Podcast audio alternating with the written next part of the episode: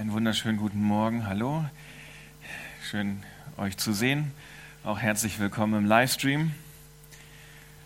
Ja, ähm, wow, vor zwei Wochen habe ich darüber gesprochen, dass ähm, wir Menschen oftmals dahin tendieren, ähm, wenn so die Situation etwas anders ist, als wir es gerne hätten oder uns etwas stresst oder halt eine Krise da ist, dass wir dann so eine gewisse Sehnsucht nach Normalität haben, oder?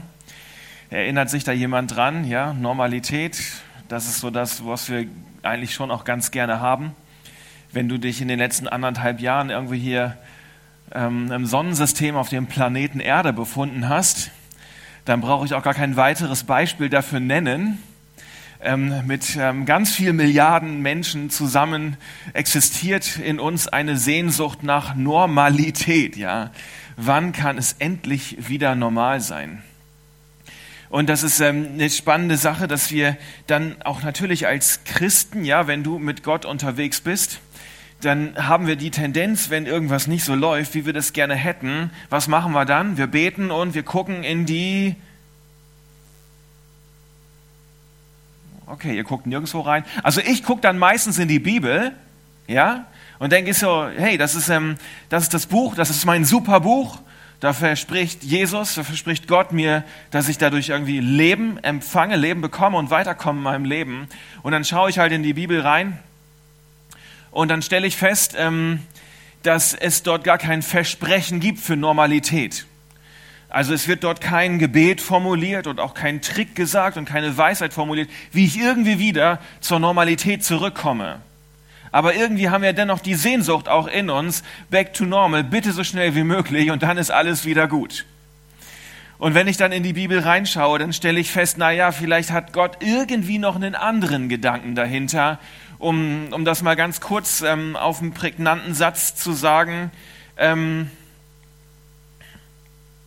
ja, ich weiß, es funktioniert. Ja, da haben wir es. Willkommen in der Realität, du hast keinen Anspruch auf Normalität. Ist jetzt noch nicht so ermutigend, oder? Das ist jetzt nicht das, was man braucht, aber das ist das, was wir, was wir ähm, zur Kenntnis nehmen müssen. Ähm, also wenn du als, als Jünger Jesu unterwegs bist, dann kannst du nicht sagen, Gott, ich habe einen Anspruch auf Normalität und wenn ich jetzt dieses und jenes bete oder das und das mache, dann ist alles so, wie ich es gerne hätte. Aber natürlich ähm, ist das jetzt ähm, eine, eine Botschaft, die vielleicht ja, einen nicht so dermaßen er, ermutigt rausgehen lässt. Deswegen habe ich vor zwei Wochen ähm, Jakobus vorgelesen und da haben wir entdeckt, dass es noch einen, einen anderen Weg gibt, um mit einer Herausforderung umzugehen dass es einen besseren Weg gibt in einer Krise, als ständig immer nur zu denken, ich möchte wieder zu normal zurück. Und dann haben wir gesehen, dass Jakobus das ähm, so formuliert, dass ähm, er sagt das sehr spitz, dass man sich in einer Prüfung, in einer Herausforderung sogar freuen soll. Das ist schon ein bisschen drastisch, ja? Ist jetzt nicht so was, was du vielleicht im nächsten Seelsorgegespräch direkt umsetzen solltest. Das kann auch Leute vom Kopf stoßen. Aber Jakobus bringt das sehr spitz auf den Punkt, warum er das tut, ähm, werde ich später nochmal erwähnen. Aber ähm, Jakobus bringt hier etwas rein, was uns, ähm, was eigentlich sehr, sehr menschlich ist und auch, was man auch sonst schon kennt. Also eine, eine Prüfung, eine Herausforderung, eine Stresssituation kann ja auch dahin führen, dass man danach besser ist als vorher. Dass man danach irgendwie einen tieferen Glauben hat, dass man danach vielleicht geduldiger ist, dass man danach aber vielleicht auch kompetenter ist, weil man gemerkt hat, oh, vielleicht war ich noch nicht gut genug. Ich muss irgendwie besser werden. Es gibt einen Spruch, der bringt das sehr schön auf den Punkt, was einen nicht umbringt, macht einen stark, härtet einen ab, macht einen besser. Das ist das, was Jakobus ähm, eigentlich sagen möchte. Wenn wir in einer Prüfung sind, in einer Herausforderung sind, sollen wir uns freuen, weil es die Möglichkeit gibt, danach besser zu werden. Was hat man jetzt gelernt? Oder Jesus sagt es nochmal sehr schön, was hast du davon, die Welt zu gewinnen? Also was hast du davon, dass alles um dich herum so ist, wie du es gerne hättest, aber du verlierst deine Seele. Das hier drin kommt nicht hinterher. Darum ist es Gott wichtiger, dass hier drin etwas passiert, als dass immer nur um uns herum alles so ist, wie wir es gerne hätten. Und hier drin kann etwas passieren. Was kann man jetzt lernen aus der ganz aktuellen Krise, die ähm, ja, alle Menschen im Sonnensystem auf dem Planeten Erde so beschäftigt? Was kann man lernen? Man kann zum Beispiel lernen, dass ähm, Hygiene irgendwie was Tolles ist, oder? Also ich fand Hygiene schon vorher gut, klar. Kann jetzt nichts anderes sagen. Ne? Ich habe mir auch vorher schon die Hände gewaschen, aber jetzt macht das noch mehr Spaß, oder? Hände waschen ist super geworden. Dann nimmt man so das Spray, noch ein bisschen Desinfektionszeug und fühlt sich gleich ganz toll dabei, ja? Boah, ich rette gerade die Welt, stinkt ein bisschen, aber ich nehme das auf mich. Richtig super, Hygiene. Man hustet neuerdings hier rein, ja? Wow, finde ich voll gut. Weil eigentlich ist es auch unhygienisch, so zu husten. Auf einmal wissen wir das. War schon vorher so. Wir haben was gelernt. Beziehungen sind wichtig. Haben wir auch gelernt. Was kommt, wenn ich jetzt sage, Beziehungen sind wichtig? Wer schon länger, einige von euch sind schon länger dabei. Was würde jetzt standardmäßig von Michael kommen? Michael würde jetzt standardmäßig einen Link machen zum Thema. Oh, Mist, ist noch irgendwie noch nicht. Kleingruppen. Ich fange sonst immer an, über Kleingruppen zu reden. Okay, offensichtlich kann ich das auch weiterhin tun, weil es noch nicht aber ich, ich sage es heute mal ein bisschen direkter, ein bisschen, ja, noch ein bisschen anstößiger vielleicht, ein bisschen herausfordernder für dich. Ähm, wenn du in der aktuellen Krise irgendwie alleine bist oder dich einsam fühlst, ist deine Verantwortung. Selber schuld. Da musst du dran arbeiten. Da musst du besser werden. Man kann natürlich sagen, der Typ in Wuhan ist schuld. Was ist der auch nicht ganz durchgebratene Fledermäuse. Ja? Also ich bin total äh, dafür, Fledermäuse vernünftig durchzubraten. Das habe ich auch nochmal aufgeschrieben. Was können wir lernen aus der Krise? Fledermäuse vor dem Essen bitte gut durchbraten, ja? Ganz klar. Wer ist dafür? Ja. Also wenigstens eine Hand habe ich gesehen. Wenn du dich in dieser Krise irgendwie einsam gefühlt hast, dann liegt es daran, dass du vorher deine Beziehung nicht da hattest, dass sie krisenfest sind. Das ist eine harte Nachricht. Das ist nicht so leicht zu nehmen. Da möchte man ja gerne irgendwie anderen Leuten die Schuld geben oder die Gemeinde oder irgendjemand. Irgendjemand muss ja schuld sein. Aber vielleicht liegt es auch daran, dass Beziehungen wichtig sind und dass wir das oft nicht so im Alltag merken. Aber wenn das schwierig wird, dann merken wir es eben doch, weil auf einmal Menschen fehlen. Es wird noch eine Krise in deinem Leben geben. Wenn du stirbst, wer möchte da alleine sein? Spätestens dann merken wir, ob wir Beziehung gebaut haben. Kleingruppen können übrigens helfen an dieser Stelle. Also, wir können etwas lernen aus einer Krise und Jakobus ähm, habe ich jetzt schon einige Male euch gesagt, wir haben es vor zwei Wochen gelesen. Seht es als einen ganz besonderen Grund zur Freude an, meine Geschwister, wenn ihr Prüfungen verschiedenster Art durchmachen müsst. Ja, freut euch, ja, freut euch. Ja, wenn die Kletterhalle zu ist, freut euch darüber. Nicht so leicht, ne? Das sagt man so schnell. Aber wenn es wirklich schwierig wird und irgendwie nervt, dann sich zu freuen. Jakobus spitzt es hier unglaublich zu. Ich werde noch sagen, warum er das tut. Ihr wisst doch, wenn euer Glaube erprobt wird und sich bewährt, bringt das Standhaftigkeit hervor. Durch die Standhaftigkeit soll das Gute, das in eurem Leben begonnen hat, zur Vollendung kommen. Dann wirst du vollkommen und ein cooler Typ sein und es wird euch an nichts mehr fehlen. das mit dem coolen Typen steht hier im griechischen Grundtext nicht. Da steht makellos. Aber der Gedanke dahinter ist derselbe in einer Herausforderung rumzujammern kann jeder. Gestärkt und irgendwie besser daraus hervorzugehen, ist aber besser. Und manchmal schwieriger. Wie machen wir das? Die Sache ist ja, wenn wir ähm, in, in so eine, in einer Stresssituation drinstecken, uns irgendetwas nervt, uns irgendjemand nervt, etwas nicht so ist, wie wir es denn gerne hätten, man wird nicht von alleine besser. Das funktioniert nicht einfach so. wir haben so einen Automatismus in unserem Herzen, in unseren Gedanken, in unserem Handeln, in unserem Denken, der auf eine ganz bestimmte Art und Weise funktioniert. Und das ist gut, wir haben so einen Autopiloten. Ja, wenn ähm, mich irgendjemand nett anschaut, ja, ähm, Daniela und Tom, Daniela und Dance, Tom oder Christine, sie schauen mich nett an. Dann freue ich mich. Das ist so ein Autopilot in meinem Herzen. Simon guckt mich vielleicht gerade nicht nett an, ja, man sieht das ja im Moment nicht so wirklich, ja, ähm, dann, dann bin ich natürlich traurig. Das ist so, das funktioniert ganz von alleine bei uns. Da ist etwas, was mich stört und dann reagiere ich darauf, in meinem Herzen, in meinem Handeln. Und dann gibt es aber Situationen, die uns stressen. Und wenn ich dann sage, ich möchte irgendwie gestärkt daraus hervorgehen, ich möchte, dass mein Glaube, meine Persönlichkeit, mein Charakter, meine Kompetenz, dass ich irgendwie stärker werde, dann muss ich da so einen Automatismus in meinem Gedanken, in meinem Denken mal kurz auf Stopp setzen. Dann kann ich nicht einfach so weitermachen, wie ich sonst so weitergehe in meinem Alltag.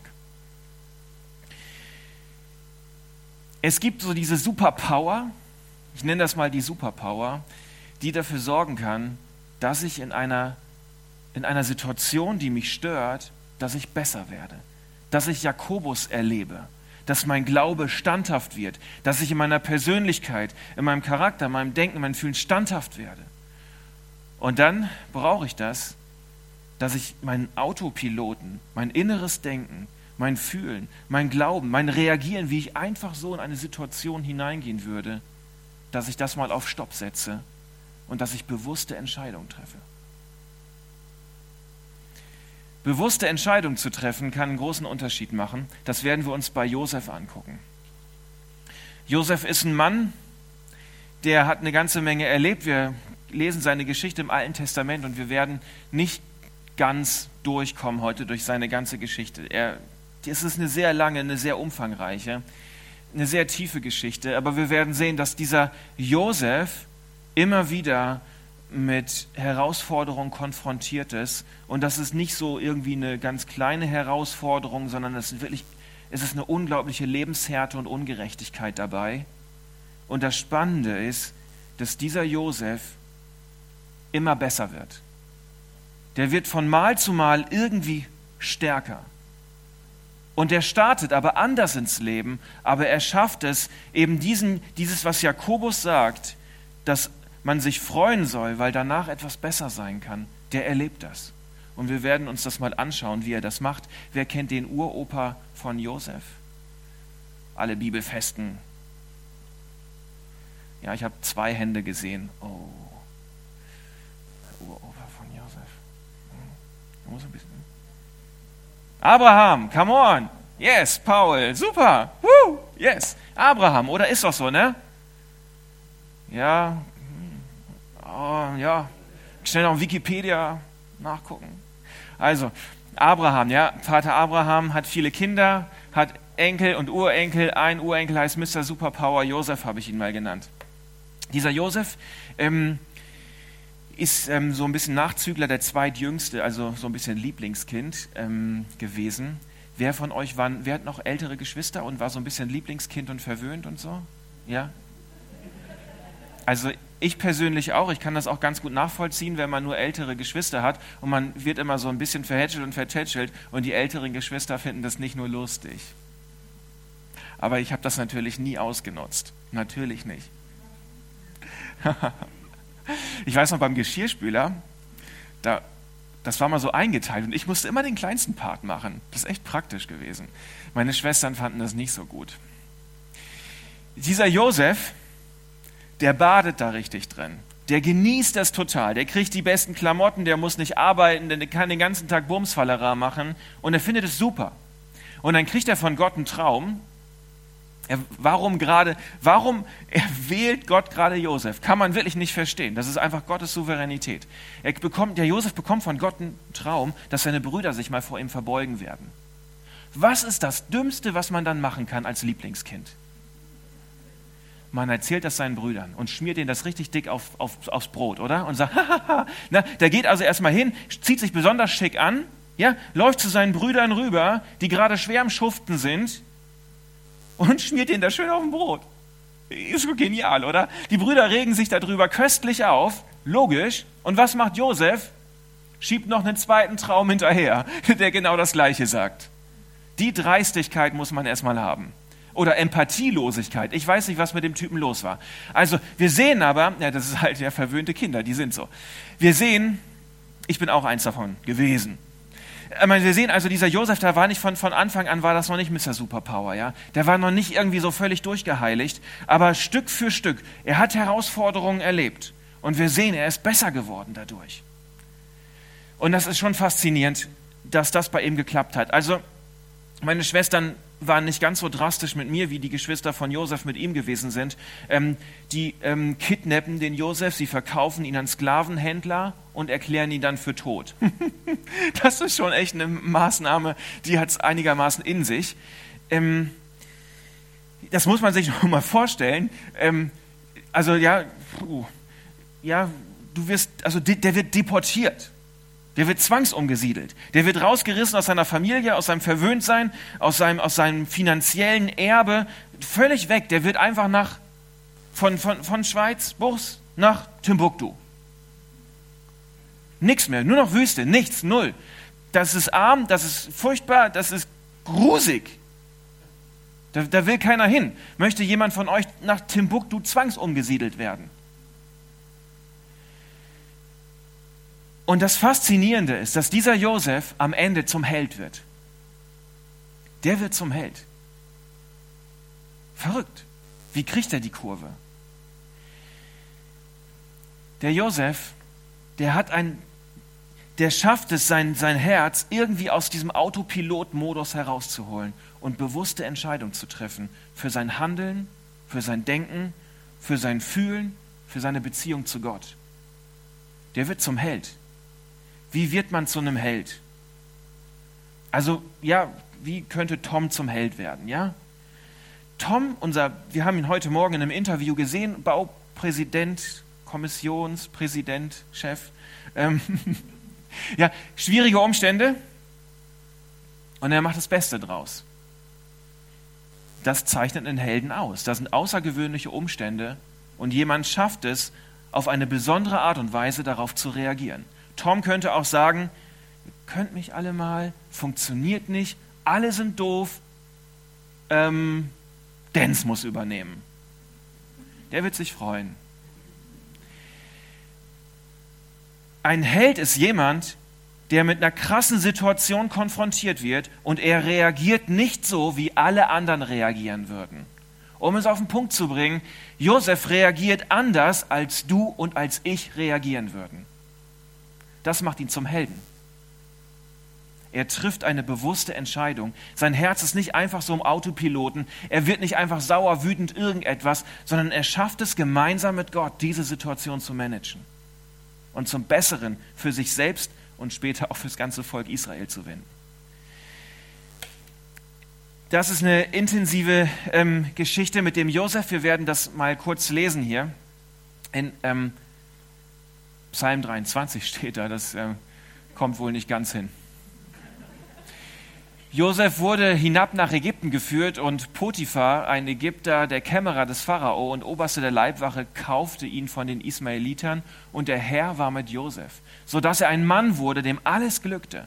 Und sein Herr, Herr also der, der Sklavenchef, sah, dass der Herr, Gott, mit ihm war und alles, was er tat, ließ der Herr in seiner Hand glücken sodass er Gnade fand in seinen Augen und sein Diener wurde. Er setzte ihn über sein Haus und alles, was er hatte, gab er in seine Hände. Und von der Zeit an, da er ihn über sein Haus und all seine Güter gesetzt hatte, segnete der Herr des Ägypters Haus um Josefs Willen.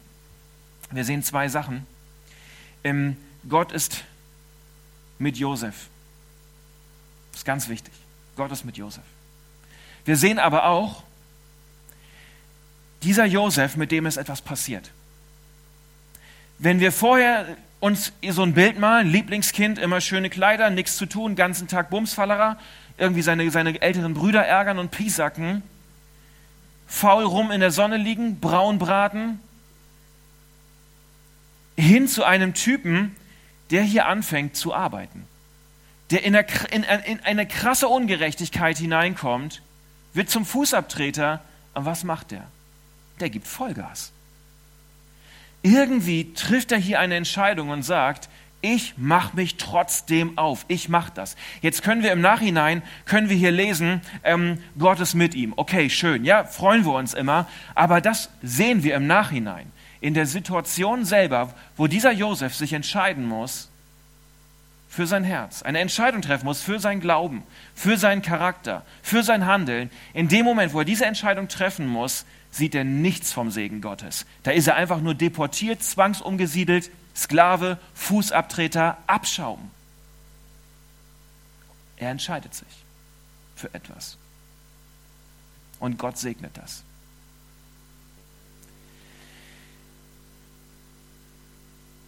Im Nachhinein sehen wir, dass der Segen Gottes auf ihm war. Wir sehen aber auch, dass sein Herz auf eine besondere Art und Weise reagiert.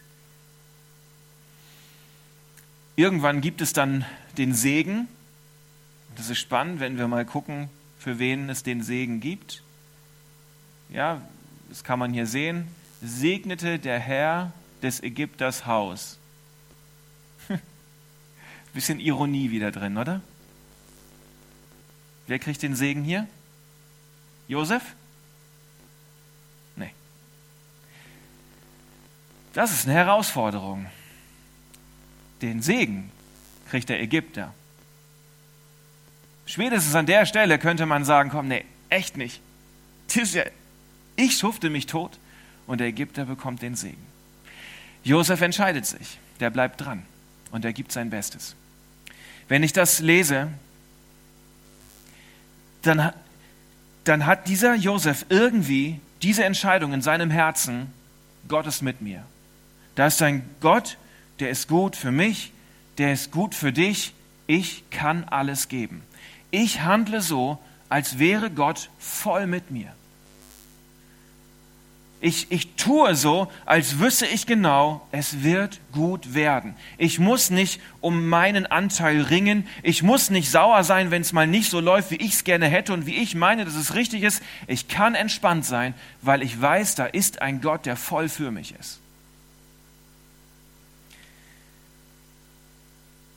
Was würde jemand in deiner Situation tun, wenn er die volle Gewissheit hätte, dass ein allmächtiger Gott zu 100 Prozent mit ihm ist? Was würde jemand in deiner Situation tun, wenn er die volle Gewissheit hätte, dass ein allmächtiger Gott zu 100 Prozent mit ihm ist? Oder anders gefragt, wie würde dein Leben aussehen, wenn du zu 100 Prozent wüsstest, dass Gott voll mit dir ist? Was würde das mit deinem Denken machen, mit deinem Fühlen machen, mit deinem Handeln machen? Was, wie würdest du über deine Zukunft denken? Wie würdest du über dein Leben denken? Wie würdest du Entscheidungen treffen, wenn du wüsstest, hey, Gott ist zu 100 Prozent mit dir?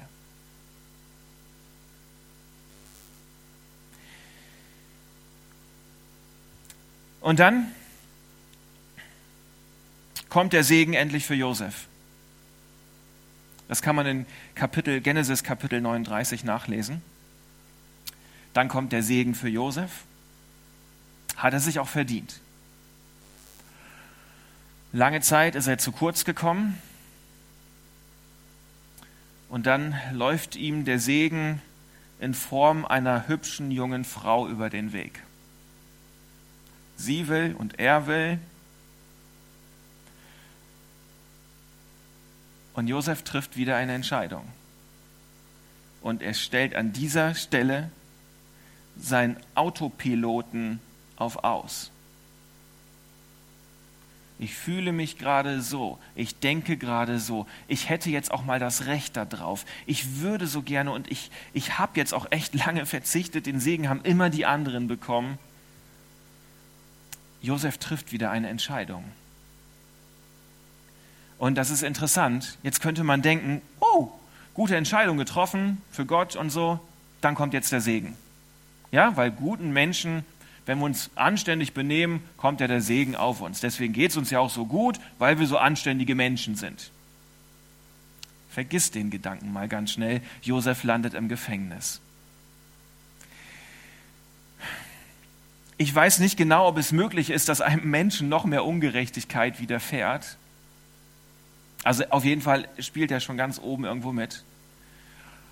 Und eine ganz normale Reaktion wäre jetzt, Gott, warum, was soll der Mist, warum ich?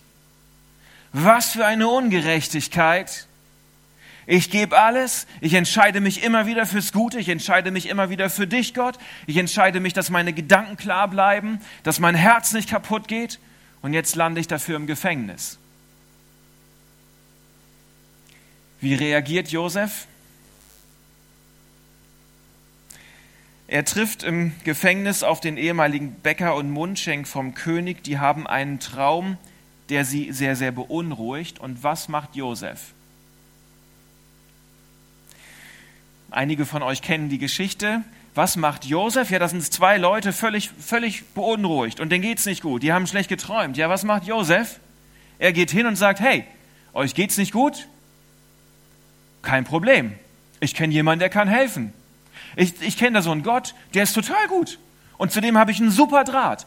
Äh, easy, entspannt euch. Es wird alle, du hast gerade irgendwelche Stress, locker bleiben, locker, locker bleiben. Das haben wir gleich. Das kriegen wir geregelt. Kein Problem. Was könnte man denn jetzt denken? Ey, Josef, bist du noch ganz da? Meinst du den Gott, der dich hier im Gefängnis versauern lässt? Meinst du den Gott, äh, der, der, der bei all der Ungerechtigkeit, die dir widerfährt, der dir einfach zuschaut dabei? Meinst du den Gott? Also die Art von Hilfe, die du von dem bekommen hast, die brauchen wir jetzt nicht. Wir brauchen halt richtige Hilfe und nicht so eine Pseudo-Hilfe. Aber Josef weiß genau, da ist ein guter Gott und für den entscheide ich mich. Was für ein verrückter Typ. Das Herz im Auto, das, das, mein Autopilot, mein Autopilot wäre so, würde sagen, wisst ihr was, nee, gar nicht, ey. Ich kenne niemanden, der helfen kann. Guck mal in meine Situation, also nee. Meine Gedanken und Gefühle wären ganz woanders. Und dieser Josef trifft eine bewusste Entscheidung. Ich stelle mein Denken, mein Fokus, das, woran ich glaube, das, was ich eigentlich weiß, ich richte das auf etwas ganz Bestimmtes aus. Und ich lasse die anderen Sachen beiseite. Ich schiebe es weg. Meine Benchmarks sind nicht die Umstände, sondern die Zusagen Gottes. Und dann sagt Josef, hey, ähm, ähm, wenn, wenn der, der Mundschenk überlebt das später, so der andere leider nicht, ähm, sagt er, wenn du zum König kommst, erwähne, ja, das ist, damals, das war brutal, das ist brutal, ja, da stirbt jemand, stirbt nicht, ja, das ist nicht so wie heute, ja, da sind wir alle ein bisschen empfindlicher geworden. Da sagt er, erwähne mich mal beim König, leg mal ein gutes Wort beim Pharao ein, damit ich hier wieder rauskomme. Diese Worte, die er hier sagt, denn gestohlen bin ich aus dem Land der Hebräer und auch hier habe ich gar nichts getan, dass sie mich in den Kerker gesetzt haben. Wir sehen hier für einen kleinen Moment in diesem Vers, kommt sonst nicht vor, in diesem Vers sehen wir mal seine krasse Verzweiflung. Das ist nicht einfach nur ein Vers, über den man mal ebenso ganz sachlich rüberlesen kann. Hier steckt so viel drin. Der Typ hat alles verloren und so viel Ungerechtigkeit da drin erlebt. Und das steckt hier drin. Hier spüren wir seine, seine Lage, in der er drin steckt. Aber der Oberste der Mundschenke dachte nicht mehr an Josef und vergaß ihn. Wie reagiert das Herz im Autopiloten, wenn uns das nicht passt, wenn wir es gern anders hätten, wenn wir es besser wissen, wenn uns so viel Ungerechtigkeit widerfährt? Nochmal lasse ich mich nicht ausnutzen. Was habe ich denn schon zu geben? Wer bin ich? Gott hat mich eh vergessen. Niemand interessiert sich für mich. Aus mir wird nichts mehr.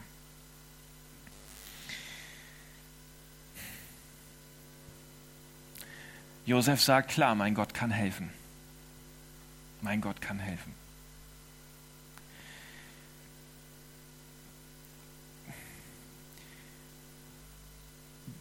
Diese Situation bringt ihn am Ende aus dem Gefängnis raus. Und diese Situation, diese Entscheidung, die er hier trifft, mein Gott kann helfen. Da ist ein Gott, der ist gut für dich. Da ist ein Gott, der ist gut für mich. Ich habe hier so bestimmte Gedanken, ich habe bestimmte Gefühle, ich habe eine bestimmte Sicht auf die Situation, aber ich entscheide mich dafür, dass da ein guter Gott ist. Ich treffe eine bewusste Entscheidung. Und das muss hier eine bewusste Entscheidung sein, denn von alleine kommt man dann nicht drauf. Von alleine landet man ganz woanders. Diese Sätze hier sind keine bewusste Entscheidung. Dafür muss ich nichts tun. Dafür muss ich mich nicht anstrengen. Dafür muss ich mir keine Mühe geben. Dafür muss ich mich nicht zusammenreißen. Dafür muss ich nichts machen. Das kommt in jedem von alleine hoch.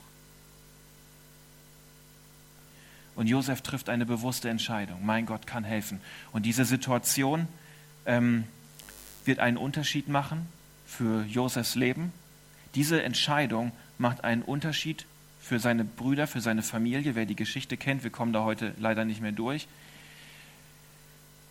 Diese, diese Entscheidung, die er hier trifft, macht am Ende einen Unterschied für die ganze Geschichte Israels. Das ist ein Flaschenhalsmoment da könnte es kippen, könnte so laufen, so auf das ganze Volk Israel. Ganze Geschichte nimmt hier eine Wendung. Unterschätze nie, was es ausmachen kann, in einer schwierigen Situation eine bewusste Entscheidung mit Gott zu treffen. Ich habe ähm, noch ein paar Fragen mitgebracht. Der Andi darf nach vorne kommen, über die du ähm, gleich mal nachdenken kannst. Ähm, weil das eine sehr persönliche Sache ist. Also wir, haben, wir sind von, von daher gekommen, ähm, dass wir uns nach Normalität sehnen. Aber dass diese Normalität nicht immer von alleine kommt, sondern dass wir auch in der Bibel sehen, es gibt manchmal einen besseren Umgang mit Problemen. Nämlich, dass ich daraus gestärkt oder besser hervorgehen kann. Und Josef zeigt uns, wie das gehen kann.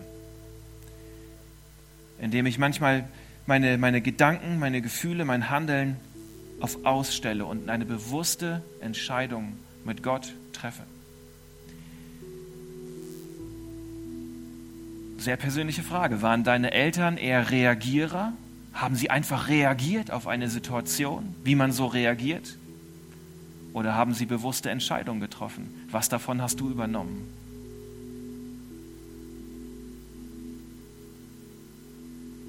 Wann fallen dir bewusste Entscheidungen schwer, weil dich die Situation einfach überkommt?